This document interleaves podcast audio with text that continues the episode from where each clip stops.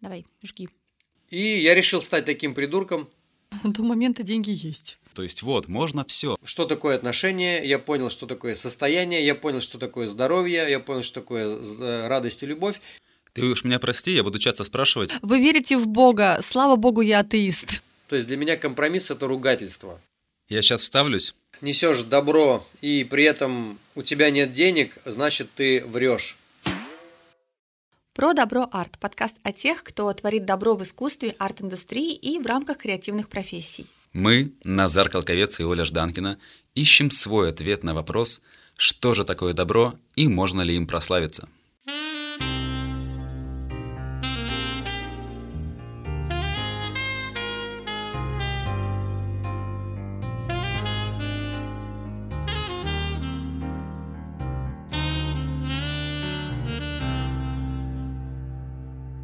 Сегодня у нас в гостях писатель, автор нескольких книг-бестселлеров, автор тренинга «Перепрошивка» и практики «Шотхан», бизнесмен, продюсер Дмитрий Хара.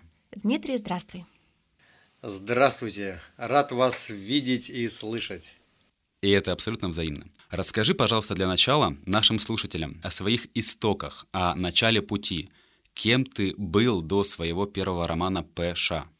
Ой, рассказывать об истоках всегда очень интересно, потому что где именно начинается исток, важно определить. Если брать период жизни несколько лет до книги Пыша, то это была ничем не примечательная наемная работа, можно сказать так. Ну, как ничем не примечательная? То, что она наемная, она уже сама по себе не примечательная. Вот, наверное, вот на этом остановлюсь. И куча долгов, куча проблем, непонимания, как дальше двигаться и определенный тупик. То есть это вот состояние за три года, где-то за 3-4 года до, до той самой книги, о которой мы с вами говорим. Собственно говоря, если это кратко, потому что можно об этом рассказывать долго, в деталях, но есть ли смысл? А как и почему ты стал меняться? Ну, тогда есть смысл немножечко рассказать об этом. Дело в том, что тут ведь какая история? Если ты не можешь изменить мир вокруг себя и очень долго пытаешься это делать, ну, я в частности говорю про себя, да, я много лет пытался что-то поменять во внешнем мире и свою деятельность, и свои отношения, и свое финансовое положение, и куча-куча других факторов, они, конечно, менялись, но почему-то зачастую не в лучшую сторону. И когда я понял, что у меня не получается поменять мир внешний, и все мои попытки провалились, даже сейчас не буду о них рассказывать, их было слишком много, ну, для того, чтобы любому здравомыслящему нормальному человеку приуныть очень серьезно. И когда все эти попытки провалились, я решил, что, видимо, я не там ищу. И пошел на первый в своей жизни трансформационный тренинг. Это была не перепрошивка, тогда ее еще не было. Тогда это был другой тренинг, но, по крайней мере, он показал мне, как можно, не выходя из зала, работая, по сути, внутри ограниченного количества людей, получить абсолютно живой, реальный опыт и присвоить его себе, потому что он действительно получается прожитым. То есть я тогда был восхищен тем, насколько действительно эффективна может быть такая работа. И эффективность она показала довольно быстро, потому что я начал тут же все применять в своей жизни. Ну, скажем так, тренинг был этот не такой уж и быстрый, это практически пять месяцев я прожил в этих этапах, и довольно много я проводил времени в сообществе, и постоянно была какая-то вот система обратной связи. То есть, по сути, я почти полгода был под приятным, надежным кураторством и поддержкой других участников, капитанов, и это помогло мне усвоить и в дальнейшем применять те знания, которые я получил. Потому что, как показывает практика, опять же, да, когда нету того, кто каждый день с тобой, кто каждый день хочет, чтобы ты свои же цели выполнял, свои же обязательства воплощал, да, каким-то образом, то большой соблазн уйти какие-то старые концепции. И благо у меня был большой период времени для того, чтобы адаптировать это в свою жизнь. Ну и, в общем-то, довольно быстро я увидел результаты. Примерно за месяцев, наверное, 9 или 10 я поменял всю свою жизнь. Я начал дополнительный бизнес, я рассчитался со своими долгами и кредитами, я начал чувствовать себя более свободным, спокойным в отношениях, перестал э, бояться окружающего мира, а на самом-то деле, наверное, это можно было назвать страхом, если по чесноку. И, в общем-то, все начало идти в горку. Ну и, собственно, когда еще через пару лет все пришло к таким показателям, о которых я даже не мечтал в свое время, и я понял, что это произошло всего лишь навсего благодаря тому, что я поменял свое сознание, я решил поделиться этим в книге, которую назвал ПШ. Сейчас важный момент. Я хочу уточнить тебя. Сколько было тебе лет в момент этого полугодичного тренинга? 29. И в тот момент ты был женат, у тебя были дети или не было? Да. Тебе твое окружение не говорило, что ты попал в секту, что ты там делаешь, носишь что, наверное, деньги и столько времени? Конечно, говорили, безусловно. И какое-то время от меня шарахались, но когда увидели, что вместо того, чтобы продавать имущество из семьи, я наоборот начал приумножать, вопросы у всех отпали. И спустя несколько месяцев, там, да, там, в течение полугода весь мой близкий круг э, решил тоже сходить на этот тренинг, потому что поняли, что моя ситуация почему-то не ухудшается, я не расстраиваюсь и наоборот э, чувствую себя гораздо лучше, чем раньше. И все это стабильно, и все это хорошо.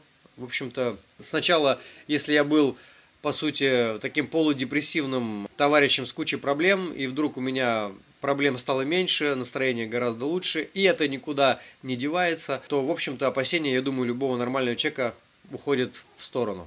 А был ли какой-нибудь религиозный подтекст у этого, а, ну вот у той перепрошивки, на которую ты пошел, и есть ли в твоей книге что-то такое? Упаси Боже! Вы верите в Бога, слава Богу, я атеист. Я вне религии, вне политики всегда был, всегда буду, и это мое кредо. Как после этого тренинга твоих изменений ты пришел, получается, уже к роману и к своей деятельности как э, автора собственного тренинга? Это был очень забавный переход, потому что я не собирался становиться ни писателем, ни тренером. У меня не было такой цели, и мало того, я вообще не рассматривал это как вид какой-то коммерческой деятельности или чего-то еще. Мне это было абсолютно э, неинтересно, потому что на тот момент я все активнее и активнее развивал свой бизнес, у меня все в нем было хорошо. Там юридическая компания, потом компания, которая занималась антикризисным управлением – и, в общем-то, все шло, все лучше и лучше с каждым годом. И, наверное, таким ключевым моментом было, когда я начал получать огромное количество обратной связи от читателей моей книги. Я, когда ее выпустил, во-первых, я выпустил ее за свои деньги, я полностью оплатил работу там редакторов, тираж там и вообще, ну, скажем так, ни капельки даже об этом не жалел. Если у меня эту книгу не будут покупать, решил я для себя, то я просто ее буду дарить. Вот, то есть такой был у меня посыл и желание поделиться.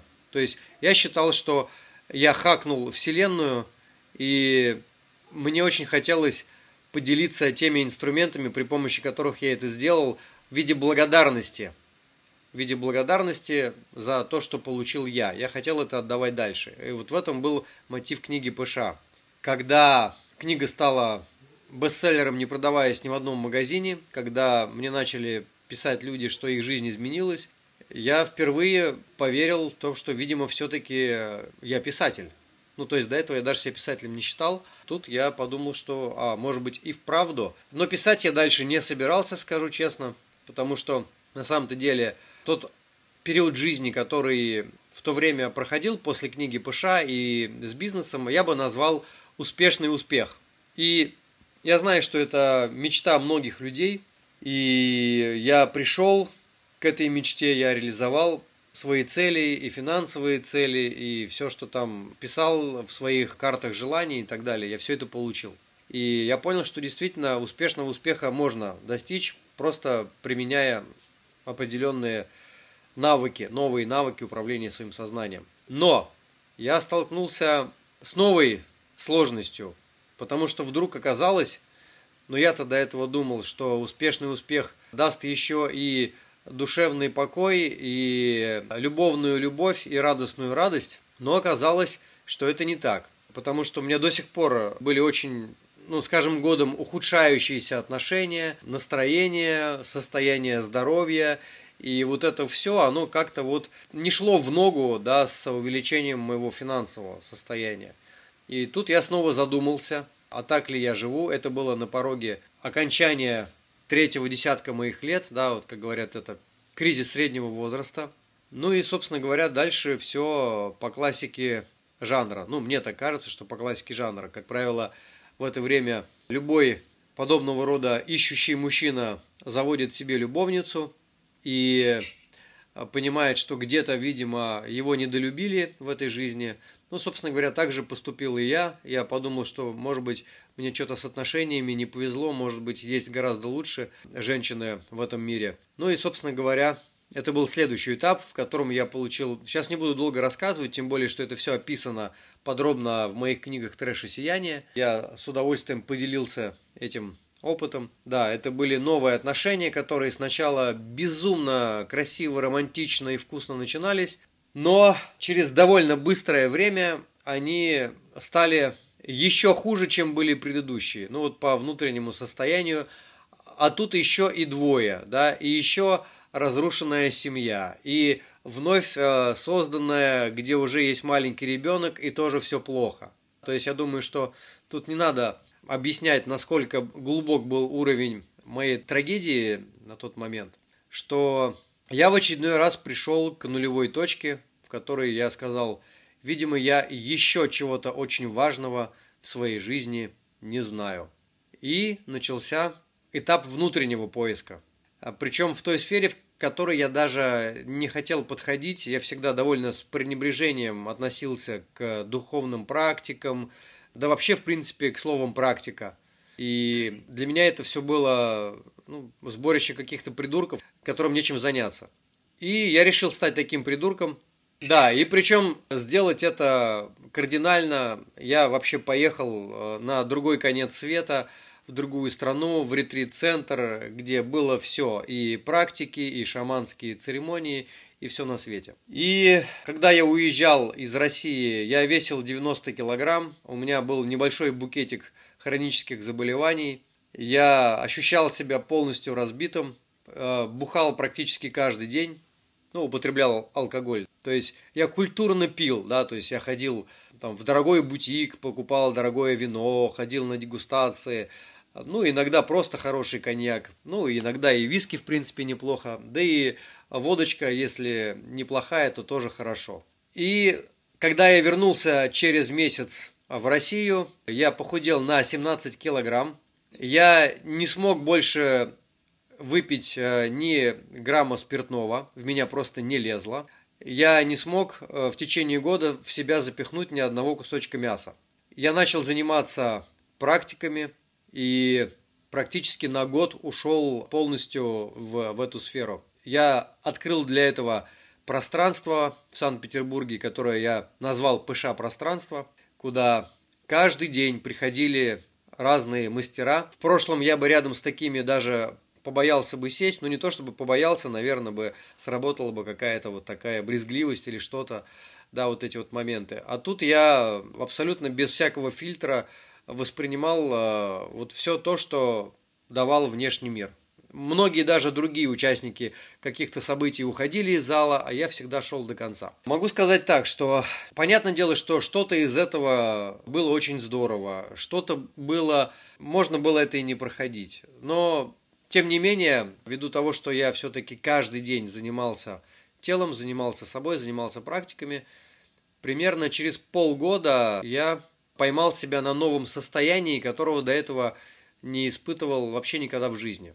Я чувствовал, что мне спокойно, мне хорошо, я могу улыбаться, я могу смеяться, и мне вообще пофиг, что происходит э, в моей деловой сфере. На тот момент я решил выйти из того бизнеса, которым я занимался, потому что я понял, что он для меня не экологичен. Ну, то есть по внутренним ощущениям, так как он связан э, был с банкротствами, а вы сами понимаете, какой это контингент общения, я понимал, что для меня это все довольно напряженно, неприятно, и вот вообще вот вся эта сфера. Поэтому я оставил бизнес партнером и пошел чисто вот в саморазвитие. Мой доход упал раз в 10 сразу же, понятное дело. И самое интересное, что меня это вообще не беспокоило. Мне было абсолютно все равно, и мне было гораздо лучше, чем когда я заработал, зарабатывал в 10 раз больше. И для меня это было самым главным, потому что я для себя понял, что самой главной валютой для меня отныне в моей жизни будет мое внутреннее состояние. Круто. Золотые Достойно, слова. Да. И у нас тут, знаешь, был вопрос, заготовленный заранее. Он звучал примерно так. Сколько времени прошло до момента, когда ты понял, у меня все получилось, я могу оставить старую жизнь и способ заработка и полностью посвятить себя романам и тренингам. Вот, видимо, ты рассказал про этот момент, и заработки снизились 10 раз.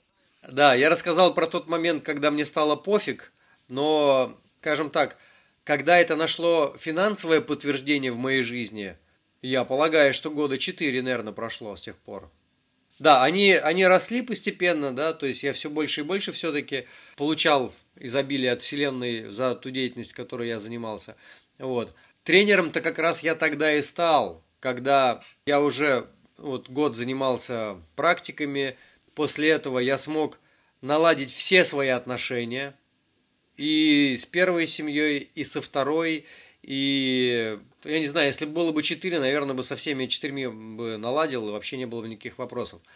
И для меня этот пазл тоже сложился. Я понял, что такое отношения, я понял, что такое состояние, я понял, что такое здоровье, я понял, что такое радость и любовь. И теперь осталось только донести это до других людей, да, то есть дать этот инструмент другим людям. Ты уж меня прости, я буду часто спрашивать, но вот в этот момент осознания сколько тебе было лет? Сейчас скажу 40. А, то есть, подожди, это все буквально за год ты говорил? А, подожди, два, там было 29 в начале пути, здесь уже 40. Угу. Да, мне было 40 лет, когда я начал вести тренинг перепрошивка. Я скажу так, на, на этом можно было бы такой поставить красивый восклицательный знак, но и это еще не все, потому что те отношения, которые я уже считал идеальными, закончились, ну, условно говоря, когда мне было 43. А, несмотря на то, что все внутри было гармонично и правильно, и, да, и радость, и счастье, отношения закончились, и я какое-то время был вообще без отношений, и я понял, что мне опять хорошо. То есть были отношения, мне было хорошо. Они закончились. Да, я взял себе время пострадать, прям честно взял его и действительно пострадал. Потом это время я завершил и дальше начал наслаждаться жизнью без отношений, которая была для меня так же прекрасна, как и вся предыдущая. То есть я увидел, что мои инструменты работают вне зависимости от того, есть отношения или нет, мне всегда хорошо. А потом я еще застрял в Камбодже на локдауне, и я понял, что да мне вообще все равно, даже если я никогда не вернусь, да я и здесь могу вообще прожить, э, вообще То есть вот это вот состояние, что мне хорошо в любой точке Вселенной, оно было действительно проверено многими обстоятельствами, да, там, и, соответственно, когда начался этот прекрасный э, локдаун, сразу же отменились все тренинги предстоящие, там, да, и так далее, и тому подобное, то есть там, опять же, это повлекло определенные финансовые там моменты, а мне опять хорошо, а мне опять здорово, вот. Я сейчас вставлюсь. Я очень хорошо помню этот момент, когда мы с семьей и с друзьями в Питере, все тут испугавшись этого ковида, и что происходит. А, я смотрю, Хара в Инстаграме пишет, там, ребят, все нормально, все отменилось, сейчас все будет онлайн, давайте, все хорошо. И мы такие, блин, а как бы он... Мы так тебе завидовали, что там застрял вообще, думаю, кайф, а райское местечко. Да, ну причем, ты знаешь, это позиция создателя, а, которую я пропагандирую, здесь тоже сыграла свою роль, потому что, чтобы ты понимал, вся группа улетела 22 числа, а я зачем-то взял билет на 23. Причем я прекрасно помню момент выбора билетов. Я мог купить на 22, я мог купить на 23, разницы не было ни в цене, ни в чем, но я зачем-то взял на 23 и, в общем-то, остался там.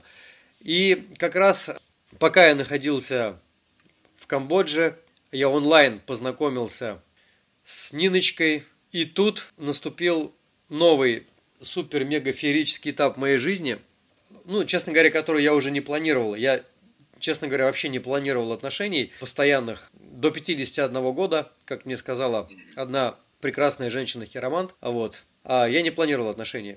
И тут вдруг мы начали общаться, и я поверил в то, что это снова возможно. Но это было очень сложно меня в этом убедить. У меня было огромное количество разных отношений, да, и я уже, ну, скажем так, тертый калач в этом плане. И мало чем меня можно было вообще удивить, или, а тем более сказать, что вот, а не хочешь ли ты начать эксклюзивные отношения? Я говорю простыми словами, да. То есть до этого у меня отношения а, были свободные, да. Причем я это не скрывал, и я всем об этом прямо говорил, никого это никогда не смущало, и меня тоже. А тут вдруг я впервые задумался над тем, что, блин, а ведь ее-то это не устраивает, а готов ли я отказаться от своей парадигмы вот свободных отношений для того, чтобы остаться только с одной женщиной, но только если она самая лучшая. Но она оказалась не просто самая лучшая, она оказалась богиней, и поэтому я очень быстро это понял и попрощался, прям написал каждой женщине, с кем поддерживал отношения, сообщение, что я нашел свою любовь. Хотя мы с ней даже не виделись. На тот момент мы общались только онлайн. Ну и с тех пор, да, вот э, мы уже там практически два года вместе, и я могу сказать, что это был лучший выбор в моей жизни. Дим, через сколько вы поженились? Мы поженились спустя год примерно. А, ну достаточно. Я просто помню, как действительно наблюдая за творчеством Димы, за его выпусками различных новостных каких-то еще там на YouTube видео, слушаешь, интересно. И кто нас там говорил из классиков? Человек не бывает плохой или хороший, он каждый день новый. Вот также у Дмитрия Хара. Он одно время говорил, да, что вот там семья ценности. Потом говорит, любовь, она никому не принадлежит, мы можем быть свободны. Слушай, ты все думаешь, как интересно. Проходит еще несколько лет, Дима говорит, я нашел свою богиню и понял, что то, что было до этого, это хорошо, но теперь я хочу вот так, чтобы была одна единственная женщина в моей жизни. Господи, то есть вот, можно все, можно выбирать, как жить тебе здесь и сейчас. И главное, чтобы это никому не вредило и было тебе во благо ну и желательно окружающим. Так что это очень круто, то, что человек может меняться и может быть счастлив, по-разному счастлив. Это смело. Самое главное, что это должно быть всегда по-честному. Вот честность по отношению к себе – это то, что ничем нельзя заменить, никакими красивыми историями, ни фотографиями, ни рассказами. Вот э, действительно, вот когда я понял вот это, когда я почувствовал вкус такой тотальной прозрачности, тотальной искренности и честности, я понял, что я не готов больше в своей жизни вообще никаких компромиссов а, терпеть в принципе. То есть для меня компромисс это ругательство. Никаких компромиссов. На твоем сайте написано, что ты продюсер. Кого или что ты продюсируешь? Ну, в последние где-то примерно год времени я помогаю записывать хорошую музыку музыкантам, которые, скажем, несут осознанность в этот мир. И в частности, вот э, один из них это Станислав Корсак. Сейчас у нас, кстати, после питерской перепрошивки взошла еще одна звезда. Я уверен, что это просто звезда. Это Даня с потрясающим голосом и с потрясающим Э, слухом и вкусом э, начал воять просто одну за другим песни. А поэтов не продюсируешь? Поэтов пока еще не было такого опыта. Сразу же свою позицию по этому вопросу хочу обозначить, потому что, ну, как я же сказал, да, что я без компромиссов. И это так. Очень мало я вижу поэзии, которая не несет в себе семена драмы страданий, боли и вот всего прочего. Я не поддерживаю то, что приводит людей к этому состоянию. Я считаю, что это уже, ну, скажем, пройденный этап, э, это та игра, которую пора заканчивать, и время драмы закончилось. Важно научиться жить э, в радости, в легкости, в любви. И если это такая поэзия, если это такой вайб, то вообще супер, но об этом можно говорить.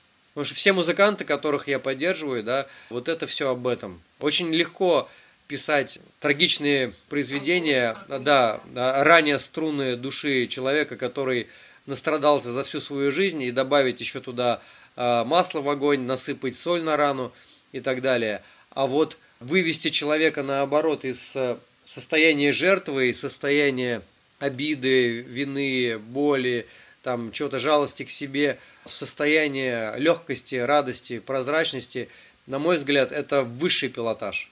Вообще, если есть такие высшие, если есть такие поэты высшего пилотажа, с удовольствием с ними познакомлюсь. Можно сказать, что ты распространяешь добро и созидание. Также можно сказать, что ты это делаешь за деньги, потому что перепрошивки и книги, ну, они стоят какую-то сумму в рублях. А как ты относишься к этой концепции? Разделяешь ли ты вообще добро за деньги или добро бесплатно? Я считаю, что если ты несешь добро и при этом у тебя нет денег, значит ты врешь. Дело в том, что красной нитью нашего подкаста идет вот эта вот фишка того, что за добро можно платить, и это не зазорно. А в русском менталитете сотни лет, то есть доброе дело должно быть бесплатно. Ну, ребят, э, спасти ребенка, которого сейчас собьет машина, да, понятно, это порыв, но это героический поступок, да, есть э, ну, разница. Такое, да. И твой ответ сейчас это как манна небесная для нашего подкаста. Ну, из него вытекает следующий вопрос. Да, я даже вот хочу просто еще больше подчеркнуть э, этот момент, что в любом случае, в основе того, что я делаю, лежит служение, да, ну, служение как основная тема. И если посмотреть там то, чем я занимаюсь, вот сейчас, например, я каждое утро абсолютно бесплатно для всех желающих провожу медитацию, медитацию пробуждения, каждое утро в 7 утра. Там, когда я был в Камбодже, да, я там практически три месяца тоже это делал я очень много чего делаю просто так, и мою книжку можно бесплатно скачать до сих пор. Я об этом сразу же договорился с издательством. И э, огромное количество встреч я провожу там и эфиром, эфиров, и в принципе очень много даю чего-то абсолютно не беря ничего взамен. И тем не менее мне еще удается себя очень даже неплохо чувствовать финансово, потому что есть ряд продуктов, которые стоят денег и хороших денег. Ну, скажем так, одна только VIP-перепрошивка, сейчас, чтобы на нее попасть, вот на Мальдивах она стоила полмиллиона. У нас есть традиционные вопросы всем нашим гостям. Дим, что такое добро? Добро – это слово. Мне не очень нравится слово «добро», потому что если я говорю «добро», значит, я мысленно произношу слово «зло». Вот то, что не добро, то зло. Я считаю, что есть более емкое слово – это любовь. Вот есть любовь, но вот я для себя вот э, таким образом э, решил разделять все-таки. Я не могу выбраться из дуальности мира, пока я нахожусь в этом теле. Поэтому есть любовь и есть боль. И э, в данном случае э, любовь очень просто почувствовать как внутреннее состояние. Я не могу себя обмануть, чувствую я внутри любовь или нет по отношению к любому действию, событию, человеку и так далее. И меня всегда интересует только то, что у меня внутри по отношению к любому событию. И я не берусь оценивать никакие внешние истории, события, в том числе, которые сейчас происходят. Я э, всегда смотрю на себя, а как я себя чувствую в этой ситуации. Стало ли во мне от этого больше любви, допустим, или есть предпосылки для того, чтобы начать кого-то осуждать, начать переживать, гневаться, то есть делать хуже и себе, и людям вокруг себя. У меня очень простой критерий, поэтому все просто в данном случае. Это всегда мое внутреннее состояние, и я тружусь только над тем, чтобы внутри себя держать свет. Добро – это любовь, и свет. Любовь и радость, я бы сказал так. Напоследок, чего бы ты пожелал всем нашим слушателям в 2022 году? Любви и радости. Как раз, да, того, что и то, что можно назвать добром в каком-то смысле, и прийти к этому состоянию внутри себя абсолютно искренне, по-настоящему, по-честному – и почувствовать, как сильно может измениться вся жизнь, если всего лишь навсего изменится внутреннее состояние. Спасибо тебе большое. У меня еще есть постскриптум. Я помню твои слова про вибрации и твои слова про а, то, что мир сейчас изменится. Ты об этом говорил еще три года назад, если не ошибаюсь. И в некотором смысле ты предугадывал, что конец вот этой эпохи Меркурия, там чего-то еще. Ну, мы не могли знать события, которые будут просить конкретно, но были какие-то эзотерические намеки на то, что мир будет меняться. Можешь ли ты сейчас рассказать, что делать, чтобы не сгореть в происходящем и повысить свои вибрации и выжить в изменяющемся мире? Заниматься э, динамическими медитациями и делать это в первое время каждый день, а спустя несколько месяцев это можно делать уже и пару раз в неделю. В общем, заниматься эмоциональной гигиеной, потому что плохое настроение и все эти негативные внутренние состояния, это всегда в теле. И меняются они тоже только через тело. Спасибо большое. В двух словах, отличие перепрошивки от шотхан. Ну, шотхан – это короткая утренняя практика, которая занимает час времени, ну, плюс инструктаж, час, два часа. И она уже может стать для человека ключевой точкой для того, чтобы понять, что можно как-то по-другому жить. А перепрошивка – это двух с половиной дневный тренинг, который полностью меняет внутреннее программное обеспечение, помогает избавиться от всех вредоносных программ, которые разрушают здоровье, самочувствие и убирает все лишнее напряжение из жизни, я бы сказал так. Спасибо, очень понятно и доступно. Дмитрий Хара у нас в гостях, автор собственных тренингов и нескольких книг-бестселлеров. Спасибо большое за то, что сегодня был с нами и поделился своим светом. Благодарю вас за эфир, за ваши прекрасные вопросы. И до новых встреч где-нибудь в офлайне. Спасибо, что слушаете наш подкаст. Подписывайтесь, чтобы не пропустить будущие выпуски. Ставьте лайки, делайте репосты. И рассказывайте друзьям. Пишите нам в комментариях и в директ, кого бы вы хотели услышать в следующем эпизоде. И следите за анонсами в наших соцсетях, чтобы успеть задать собственные вопросы будущим гостям, которые мы озвучим в эфире. Эпизод подготовлен в рамках проекта «Цикл подкастов «Слушаем, читаем, говорим» Центра «Мир Далат», реализуемого с использованием средств гранта президента Российской Федерации, предоставленного Президентским фондом культурных инициатив.